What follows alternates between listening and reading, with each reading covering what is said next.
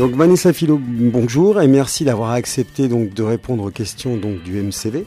Euh, votre deuxième film, Le Consentement, est actuellement dans les salles de cinéma. Pourquoi avoir choisi d'adapter sur grand écran donc le livre Le Consentement de Vanessa Springora bah Déjà parce que euh, le livre m'a totalement bouleversée. Alors je pense euh, ne pas être la seule à avoir ressenti un choc aussi, aussi violent et profond à la lecture de son récit.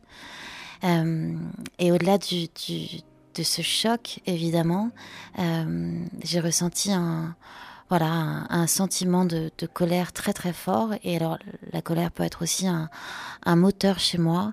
Euh, j'ai ressenti aussi un sentiment d'impuissance quand j'ai euh, quand j'ai lu l'histoire de cette euh, toute jeune fille qui n'avait jamais été protégée par le monde par le monde adulte et et toute la déflagration en fait dont il s'agissait. J'étais voilà, j'ai été bouleversée et, j'ai ressenti euh, l'urgence euh, de continuer, de prolonger le combat qui avait été initié par, euh, Vanessa Springora, d'encourager, de continuer à encourager la parole. Évidemment, je nourrissais l'espoir très sincère, en tous les cas, de, pouvoir aussi faire œuvre de prévention avec ce film. Et, j'avais la conviction que, que voir pouvait aussi euh, permettre de comprendre d'autres choses, euh, que voir pouvait aussi permettre à, à des victimes de, se reconnaître, euh, pouvait aussi peut-être prévenir d'autres victimes potentielles. Euh, je pense qu'il était, euh, était nécessaire pour moi, en tous les cas, de, mettre ce récit euh, à l'image parce que parce que j'avais la sensation aussi que quand on parle d'emprise, alors attention, hein, l'emprise dans le livre de Vanessa est remarquablement décrite, mais il y a aussi des choses qui sont difficilement exprimables. Et j'avais la sensation que l'image pourrait permettre aussi aux spectateurs et aux spectatrices de d'identifier euh, d'autres codes aussi qui font l'emprise. Et, euh, et voilà, que voir aussi pouvait avoir un, véritable impact dans la protection de soi. Alors au niveau du, casting, c'était pour vous une évidence. Vous avez tout de suite pensé à, Jean-Paul Rouve, à Laetitia Casta, et puis donc à, la jeune Kim Higelin, qui, euh, le, bah, le, personnage, est un peu plus jeune. Oui, et c'était aussi une condition sine qua non euh, avec mes producteurs de, de, choisir euh, une jeune fille plus âgée que le rôle. parce que moi, je couvre vraiment la période de l'adolescence de, de ses 13 ans à ses 18 ans. Mais, mais évidemment, c'est un sujet et c'est une histoire extrêmement dure qui comporte des scènes aussi à caractère intime, à caractère sexuel, parce que c'est aussi l'histoire d'une prédation sexuelle et je ne pouvais pas l'éluder dans le film. Euh, et, euh, et, pour moi, il était hors de question de, mettre mal à l'aise ou de mettre, euh, de reproduire quelque part un traumatisme euh, chez une jeune actrice. Donc, euh, donc voilà, prendre une comédienne plus âgée pour moi, c'était une obligation. Et euh, en ce qui concerne donc la direction des acteurs, parce qu'on voit que euh, Jean-Paul Rouve hein, euh, est, un acteur chevronné face à, Kim, Kim Higelin qui donc débute sur grand écran quand même. les deux acteurs donc arrivent à quand même à avoir un jeu égal. comment avez-vous fait pour les, diriger et pour, obtenir ce, ce résultat quoi? Bah, Déjà, je crois que j'ai eu beaucoup de chance de travailler avec des acteurs aussi euh, formidable et immense que.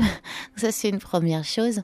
Euh, bah après, je pense aussi qu'il portait, euh, la même, comment dire, le même engagement dans, dans, pour ce film, c'est-à-dire qu'il savait aussi exactement pourquoi on tournait ce film.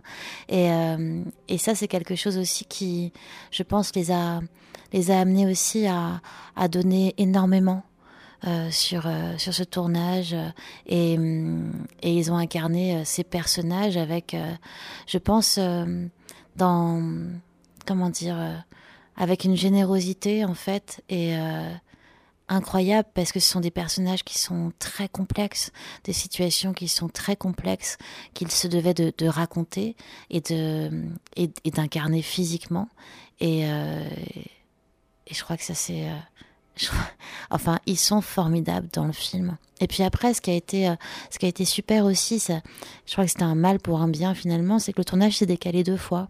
Il y a eu le Covid, tout ça, c'était un peu compliqué. Et puis après, euh, après Jean-Paul avait une série qui était déjà calée, donc euh, on a reporté presque le tournage de, oui, un peu, un peu moins d'un an.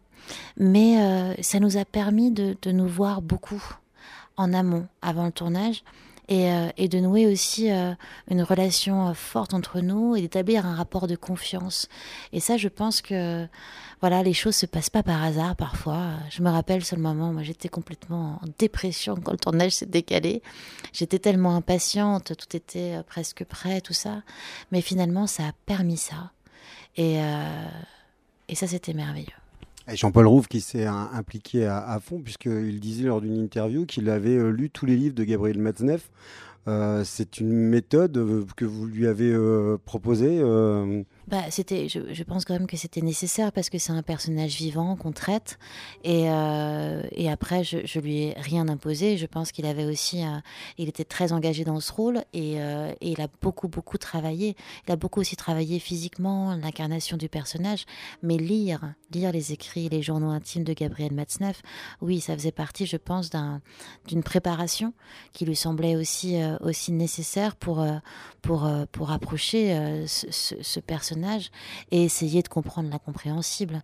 Parce que quand on lit les récits de, Gabriel Matzneff, euh, qui sont véritablement euh, euh, exhibitionnistes et, dans lesquels, à travers lesquels il, vraiment il, chosifie ses proies et, et, il les transforme en matière littéraire, voilà, ce sont, ce sont des récits abjects et révoltants, mais, euh, mais il était obligé, je pense, parce qu'il était, euh, voilà, il était perfectionniste aussi, de, euh, de découvrir son écriture. La lecture d'un livre peut changer le cours d'une vie. C'est pour ça qu'il est capital de rencontrer ses maîtres le plus tôt possible, quand l'esprit se forme. Qui as-tu déjà rencontré ou admiré, toi, Vanessa?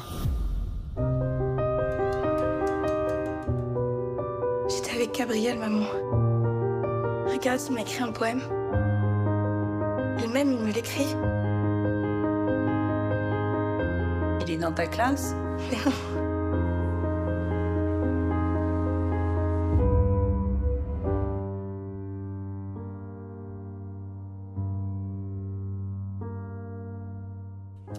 Euh, on est d'accord, c'est un pédophile manipulateur narcissique. Il est persuadé euh, de son mensonge, ce qu'il entreprend pour lui est entre guillemets normal.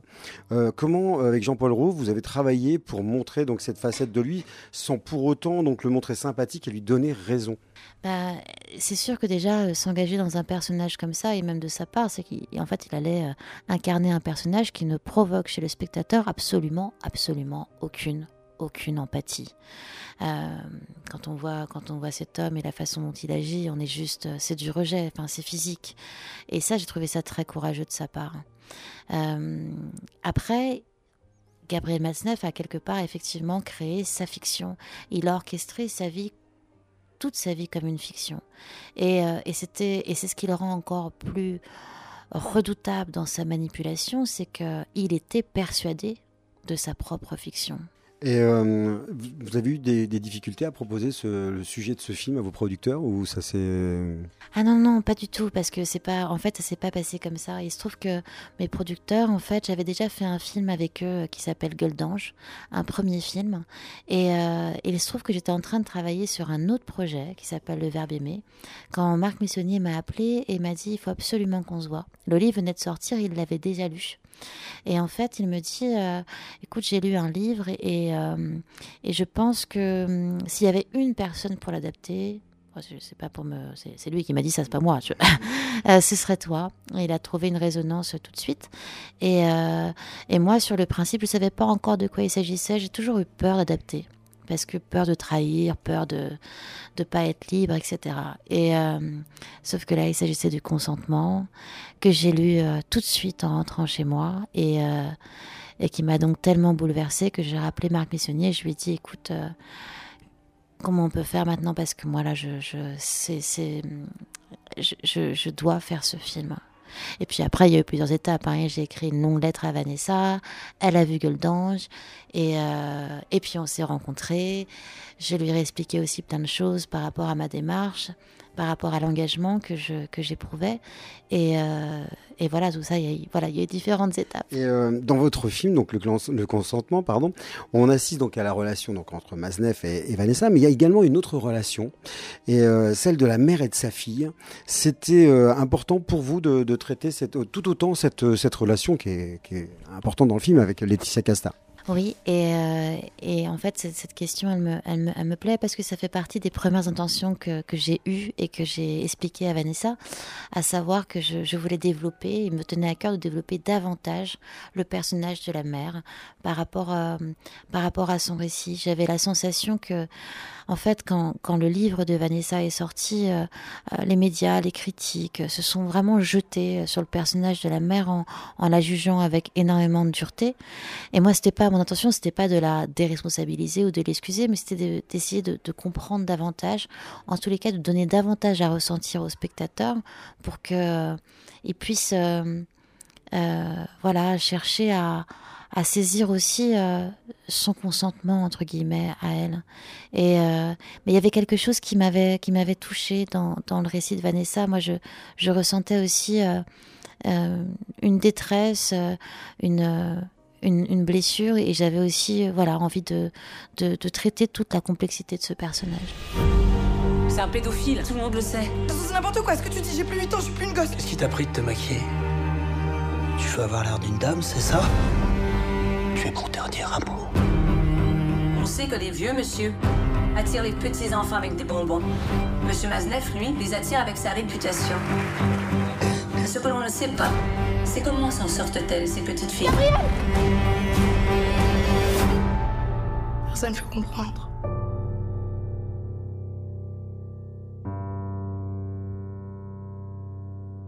Euh, on constate donc dans le film toute l'influence de, la mamise que Maznev euh, a sur Vanessa tout au long de sa vie, même jusqu'à son livre, euh, qu'elle écrit donc un livre qui est une thérapie comme pour enfermer le prédateur dans sa cage.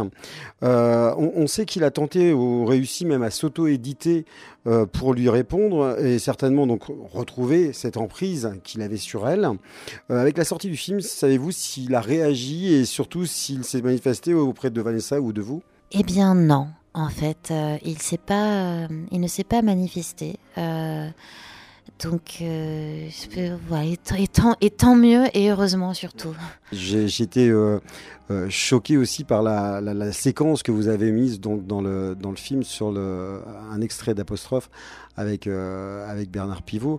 Euh, à votre époque, à notre époque, pardon, on ne pourrait plus voir ce, genre d'émission et surtout d'acquiescer comme ça, de rigoler comme ça sur des sujets, sur, entre autres le, le, le livre de Maznev. Quoi.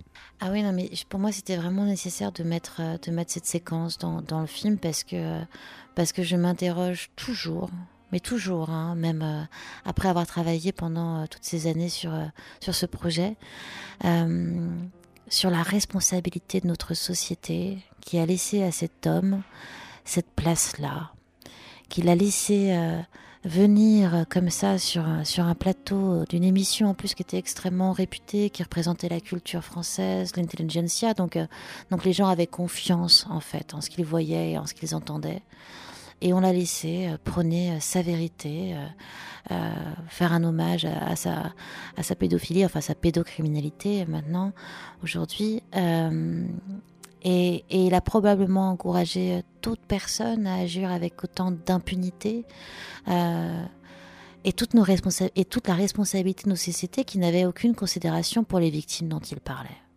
Euh, la question que je voulais vous poser aussi, qui est peut-être la plus importante quelque part, on voit à la fin du film donc Elodie Boucher qui euh, interprète donc Vanessa euh, avec toutes ses blessures psychologiques, donc ses fêlures, donc elle est marquée donc par cette histoire. Vous avez travaillé avec Vanessa Springora sur ce film, donc comment va-t-elle aujourd'hui? Est-ce que vous avez pu échanger ben, c'est toujours difficile parce que, en fait, euh, on me pose souvent la question, moi, c'est dur de, parler à sa place, mais, euh, mais, mais ça va, dans le sens où, c'est une femme extraordinaire, Vanessa, c'est une femme dont le courage, d'ailleurs, m'a énormément, euh, m'a énormément porté euh, tout au long de cette histoire. Et, et en fait, elle, est, elle a cette cet instinct de survie très fort, elle a cette capacité de résilience, elle va vraiment vers les autres.